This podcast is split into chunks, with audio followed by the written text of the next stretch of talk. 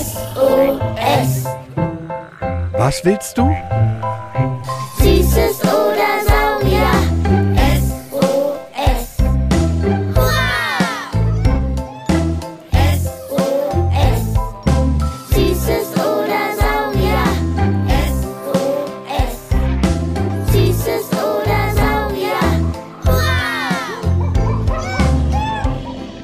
Podcast über alles, was krabbelt, Stampft blubbert. und fliegt. Wir haben Süßes. Und wir haben Saurier. Heute mit Rumblubbernden, ohrlosen Schuppenkleidträgern, den Fischen. Los, Sparky, Superheldenschwein, was ist denn jetzt? Ich habe schon drei Körper vom Bootsrand ausgemacht und du warst noch nicht einmal drin. Es ist schon fast Abbadenzeit. Das Wasser ist mir einfach zu kalt. Sparky, die Sonne grillt dich gleich. Ich weiß, du willst dich lieber im Schlamm suhlen, aber Wasser hilft noch schneller. Ja, aber über den Sommer haben doch alle jetzt schon wieder in den Müggelsee gepullert. Na, ich nicht. Komm, der ist riesig. Das vermischt sich doch genug. Gib mir dein Patschehüfchen, lass uns zusammen reinhüpfen. Na gut. Du bringst mit deiner Arschbombe ja fast das Boot zum Kentern. Wenn ich's nicht besser wüsste, hätte ich gesagt, statt dir ist ein kleiner Floh ins Wasser gehüpft. Was denn? Was denn? Da war was an meinem Bein. Ach, Jule, beruhige dich. High Alarm im Müggelsee. Wird's wohl kaum gewesen sein. Dass hier keine Haie schwimmen, weiß ich selber. Guck mal, war nur eine lange Alge. Puh, aber weißt du was? Wie ist das eigentlich mit dem Hai? Oder wie manche sagen, Hai, Fisch. Ist der ein Fisch oder ein Säugetier? Denn in unserer Folge Delfine und Wale, die Wasserspritzer der Ozeane, haben wir doch gelernt, dass einige zum Wal Walfisch sagen. Das aber falsch ist, weil der Wal ein Säugetier ist. Ist das denn jetzt beim Hai mit Haifisch auch so? Außerdem hat er doch keine Schuppen. Nee, nee. Also der Haifisch ist auch wirklich ein Fisch. Aber der glänzt doch gar nicht. Jep. Aber weißt du was? Henny hat das mit den Schuppen auch schon beschäftigt. Warum haben Fische Schuppen? Ich habe eine Idee, du kleine Wasserratte. Nimm du doch noch ein paar Schnorcheleinheiten im Müggelsee. Ich ziehe mich aufs Deck zurück und rufe Jörg vom Museum für Naturkunde Berlin an. Der ist nämlich Fischkundler und Fischfotograf. Der kennt sich so gut mit denen aus, dass schon zwei Fischarten nach ihm benannt wurden. Was? Zwei Fischarten wurden nach Jörg benannt? Heißen die etwa Jürgi Fischus und Frei Flossus? Okay, Jule. Wow. Du lagst heute eindeutig schon zu lange in der Sonne. Sorry, Jörg. Lecco mio! Dann haben wir ja hier einen richtigen Superstar an Bord unseres Podcasts.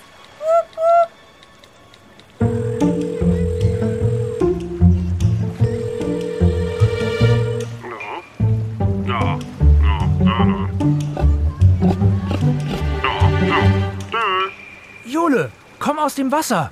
Ich habe glitschige News für dich.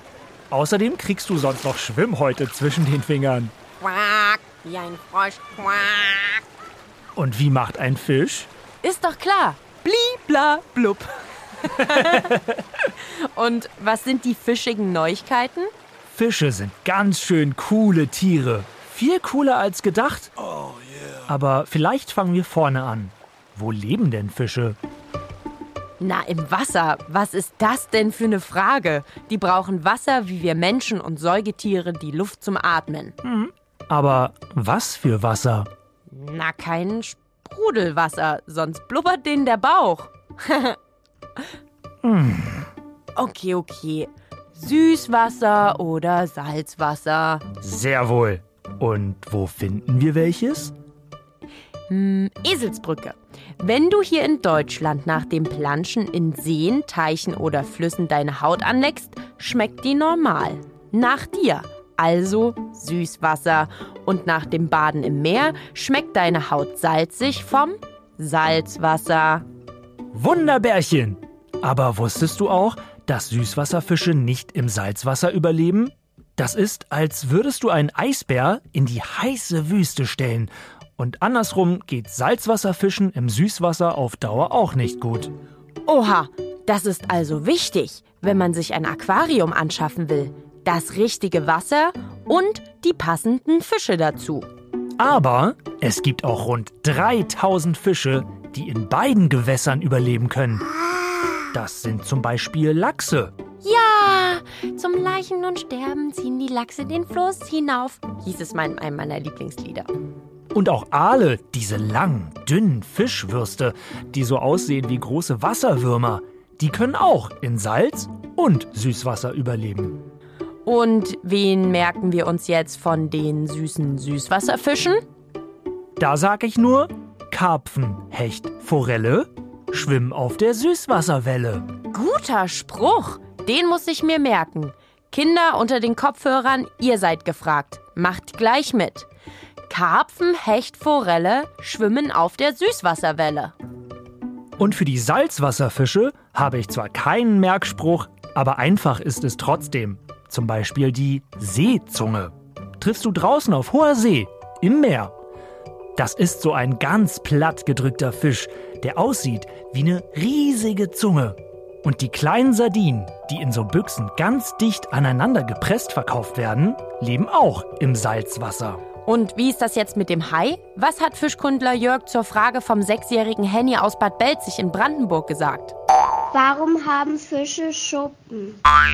Tatsächlich haben nicht alle Fische Schuppen und Fische haben ganz verschiedene Arten von Schuppen, aber im Prinzip sind die Schuppen der Fische dafür da, ihre extrem empfindliche Haut vor Beschädigungen zu schützen. Also so etwas wie ein Panzer, den die Fische außen haben, mit dem sie sich zum Beispiel vor Bissen von Feinden oder vor Verletzungen an Gegenständen schützen können.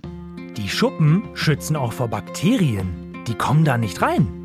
Und wieso ist der Hai nun ein Fisch, obwohl er kein glänzendes, funkelndes Schuppenkleid hat? Alle Fische haben gemeinsam, sie atmen über Kiemen, leben im Wasser, haben Flossen und Schuppen. All das hat auch der Hai. Aber du hast recht, er hat besondere Schuppen. Plakoidschuppen. Auf seiner Haut sind quasi mini kleine Zähnchen drauf. Die haben zum Beispiel auch Rochen. Die alle haben keine glänzend glitschige Haut, sondern richtig raue Haut, wie Sandpapier. Du meinst wie die Füße von manchen Erwachsenen im Sommer? Haltet euch fest, weil die Haut vom Hai so rau ist, wurde sie sogar früher als Schleifpapier benutzt. Wenn ein Hai einen Menschen rammt, kann der Mensch sogar eine blutige Wunde davon bekommen. Wie hieß das nochmal? Plakatschuppen? Nee, Jule, Plakoidschuppen. Plakoidschuppen. Und noch eine Besonderheit haben Haie. Sie sind ebenso wie der Rochen Knorpelfische. Ihr Skelett besteht aus weichen Knorpeln, das von den meisten anderen Fischen, vor allem den Süßwasserfischen, aus festen Knochen, den Gräten. Und wie ist das mit Zähnen? Also einem weißen Hai mit seinem Revolvergebiss möchte ich nun wirklich nicht begegnen. Revolvergebiss? Bist du Paff, Piff, Paff, was? Das heißt so, weil der seine Zähne quasi nachlegt wie der Cowboy die Patronen in seinem Revolver. Alle zwei bis drei Wochen tauscht ein weißer Hai sein komplettes Gebiss. Aber haben alle Fische Zähne? Gute Frage. Unser Fischkundler Jörg sagt, es gibt einige Fische, die gar keine Zähne haben. Und ansonsten? Die allermeisten Fische haben Zähne, aber bei weitem nicht alle Fische haben die Zähne da, wo wir die haben, sondern die können die an ganz vielen verschiedenen Stellen haben. Und manchmal, wie beim Hecht, ist der ganze Mund voller Zähne an allen möglichen Stellen. Dem Hecht also lieber nicht ins Maul fassen.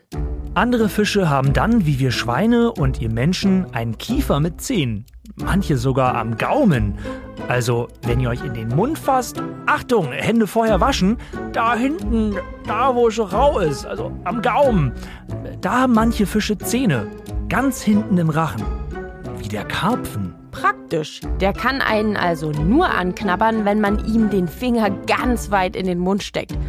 Was ja keiner macht. Sehr gut, Leute. Also keine Angst vor Karpfen. Ziemlich spannende Beobachtungen und Fragen haben sich die Kinder der Klassen M4 und M6 der Maria Montessori Schule in Berlin ausgedacht. Und Lehrerin Lea hat uns die Nachricht gesendet. Warum haben Fische keine Ohren und wie überleben sie am dunklen Meeresgrund? Nora aus Herzogenaurach hat sich Ähnliches gefragt. Ich will wissen, ob Fische überhaupt hören können. Das ist mal ein klarer, aber die Fische nicht störender Fall, sagt Jörg. Fische haben tatsächlich keine Ohren, aber Fische können dennoch hören. Ist ja genau andersrum als bei uns Menschen. Wir haben Ohren, wenn wir aber den Müll runterbringen oder den Abwasch machen sollen, hören wir nicht. Ich glaube, die Kids, die hier zuhören, hören ganz gut. Fische hören im Übrigen auf ganz spannende Weise. Sie haben mehrere Organe, zum Beispiel kleine Knochen in den, im Kopf, mit denen sie hören können. Und tatsächlich können Fische sogar ganz ausgezeichnet hören, denn das Wasser transportiert den Schall ganz wunderbar. Sie können sogar mit ihrer Schwimmblase hören, also mit der luftgefüllten Kapsel im Bauch, dank derer sie überhaupt schwimmen können. Wollen Sie hochschwimmen? Füllen Sie die Schwimmblase mit Luft. Wollen Sie weiter abtauchen? Lassen Sie Luft raus. Habt ihr beim Tauchen im Freibad bestimmt auch schon mal probiert? Oder mit einer Shampooflasche in der Badewanne? Ist Luft drin, schwimmt sie oben. Lasst ihr die Luft raus und Wasser rein, geht sie unter. Aber Fische sind schon stumm. Also Fische sind nicht stumm, wir können sie nur schlecht hören. Man braucht dafür extra Geräte, zum Beispiel sogenannte Hydrophone. Jörg hat sogar ein lustiges Beispiel. Die allermeisten Fische können Geräusche produzieren, indem sie zum Beispiel mit ihren Flossenstrahlen knarren oder mit kleinen Knochen auf ihre Schwimmblase trommeln. Ich erinnere mich auch noch ganz gut an die furzenden Heringe aus unserer Folge, wie Tiere miteinander sprechen. Und wie ist das mit dem dunklen Meeresgrund? Tatsächlich ist es für Fische überhaupt kein Problem, dass der Meeresgrund dunkel ist. Denn viele Fische müssen nicht sehen. Ähm, es gibt sogar viele Fische, die in tiefen Höhlen leben und diese haben dann oftmals überhaupt keine Augen mehr. In der Tiefsee jedoch, also wenn es tiefer geht als 200 Meter unter der Wasseroberfläche, haben einige Fische Augen. Aus einem verrückten Grund. Viele Fische produzieren ihr eigenes Licht, sodass sie zum Beispiel Beute anlocken können. Die haben also immer eine Taschenlampe dabei. Sich selbst. Wow, das wär's. Dann würde ich nicht ständig irgendwo dagegen laufen und blaue Flecken kriegen. Du müsstest einfach nur mal die Augen aufmachen. Ätsch. Die Antwort auf die Frage vom vierjährigen Noah aus München ist auch ziemlich spannend. Der möchte wissen, ob Fische im Winter im gefrorenen Wasser auch einfrieren. Na, eigentlich haben die doch ihr Schuppenkleid. Ist das kein Multifunktions-Allwetterkleid? Hm, nein. Fische frieren im gefrorenen Wasser ein. Aber, bevor ihr euch jetzt Sorgen macht. Aber Fische können sich zum Beispiel auch durch Bewegung davor schützen, dass das Wasser um sie herum einfriert. Klappt aber auch nicht immer. Aber wenn das Wasser zu flach ist, die Fische nicht genug Kraft haben, das Wasser ähm, flüssig zu halten, dann frieren sie im Eis ein und die wenigsten Fische haben Frostschutzmittel, so dass die dann dann leider auch sterben müssen. Aber sie haben noch einen Trick, denn Seen frieren von oben nach unten zu. Kaltes Wasser ist leichter als warmes, schwimmt also oben bzw. friert zu. Und wenn es tiefer als 80 cm geht, ist da noch okay warmes Wasser. Also so 4 Grad warmes Wasser. Deswegen halten sich die Fische im Winter oft an tiefen Stellen auf, die dann als aller allerletztes zufrieren. Also bei 4 Grad, für mich kaltem Wasser, kurz vor Eiswürfelzeit also, gehe ich nicht mehr baden. Bevor du hier gleich in Schockstarre verfällst, sollten wir vielleicht noch mal fix durch unser eben gelerntes Fischwissen schwimmen. Erstens, Fische leben im Wasser, atmen über Kiemen, haben Flossen und Schuppen. Zweitens, die Schuppen sind der Panzer vor Angreifern und Bakterien. Drittens, bei manchen glänzt das Schuppenkleid, bei anderen, wie Haien, hat die Haut kleine Zähne. Plakoidschuppen heißt das. Viertens, Fische leben entweder im Süßwasser, Karpfen, Hecht, Forelle schwimmen auf der Süßwasserwelle. Oder fünftens, im Salzwasser wie Seezunge, Sardinen oder Hai.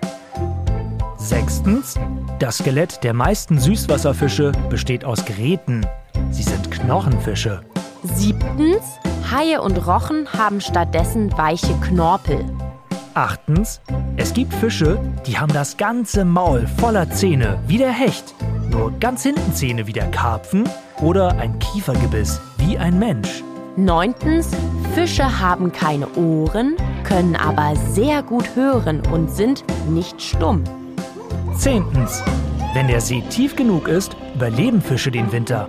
Denn unter der Eisschicht ist es am Boden des Gewässers warm genug. Kaltes Wasser ist nämlich leichter als warmes Wasser und schwimmt deshalb oben. Wenn ihr noch mehr tolle Fragen zu allem, was krabbelt, stampft, blubbert und fliegt habt, Schickt Sparky von der Berliner Sparkasse und mir eine Sprachnachricht an 0176 921 36208 oder schreibt uns eine Mail an sos.mfn.berlin. packt fürs nächste Mal schon mal euren Sonnenhut und viel zu trinken ein, denn wir reisen in die größte Trockenwüste der Welt, die Sahara, nach Afrika und besuchen dort Elefant, Löwe, Giraffe und Co. Damit eure Lieblingserwachsenen mit euch kleinen Natur- und Tierforscherinnen und Forschern mitdiskutieren können, macht ihnen den Podcast Beats and Bones an.